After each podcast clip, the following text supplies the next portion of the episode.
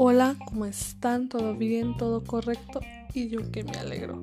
En este nuevo podcast estaré hablando de un tema muy interesante que es el uso de microorganismos en la industria alimentaria. Entonces, así que sin nada más que decir, comencemos.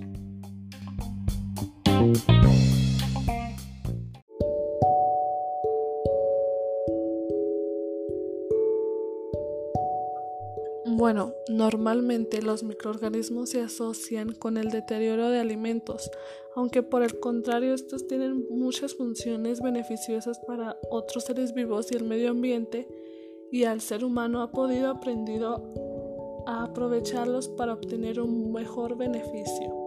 El uso de microorganismos vivos en la tecnología alimentaria se remota casi a la aparición de la vida humana.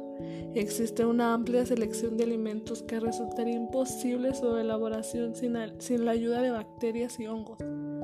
Es difícil calcular el número de bacterias y hongos que utilizamos a la hora de obtener los productos elaborados, ya sea en frío o en caliente.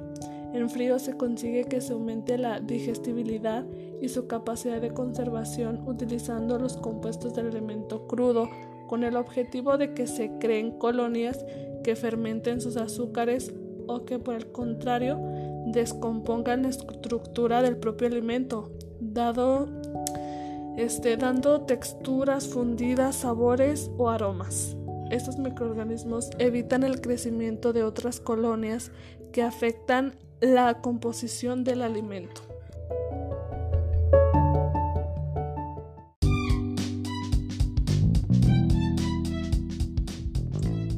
A lo largo del tiempo se han seleccionado las mejores cepas de microorganismos y se han desarrollado grandes industrias en base a ellos.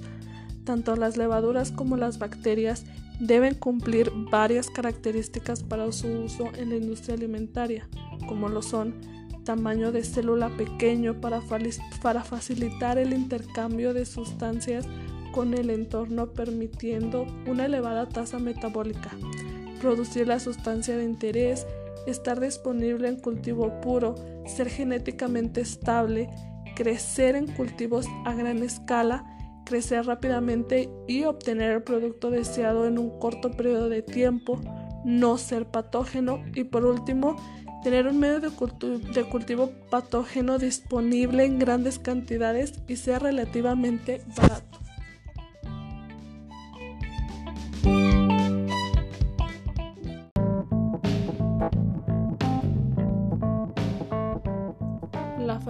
Fermentación es un proceso microbiano a gran escala que se realiza por los microorganismos tanto en condiciones aerobias como anaerobias.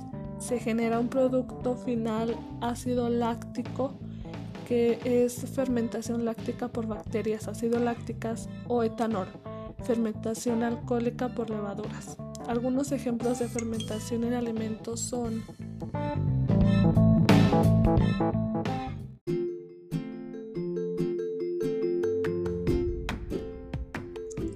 La producción del alcohol a nivel industrial y las bebidas alcohólicas se lleva a cabo a través de la fermentación a gran escala de las levaduras responsables. Para la producción del vino se fermenta el zumo de uvas, para la sidra el zumo de manzana, para la elaboración de la cerveza se fermentan los cereales malteados. Las levaduras se utilizan, que se utilizan se denominan Saccharomyces cerevisiaceae y Saccharomyces cerevisiaceae.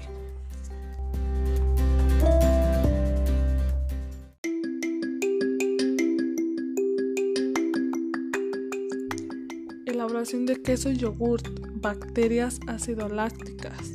Las bacterias acidolácticas son microorganismos utilizados en la fermentación de los productos lácteos como son el yogur, el queso y la mantequilla.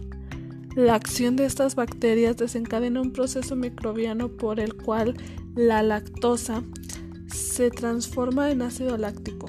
Una vez, una vez se ha acumulado el ácido láctico, las estructuras de la proteína de la leche se van cuajando, dando el mismo resultado en la textura del producto. Dependiendo de la temperatura y la composición de la leche, se aportan unas cualidades diferentes particulares a los diferentes productos.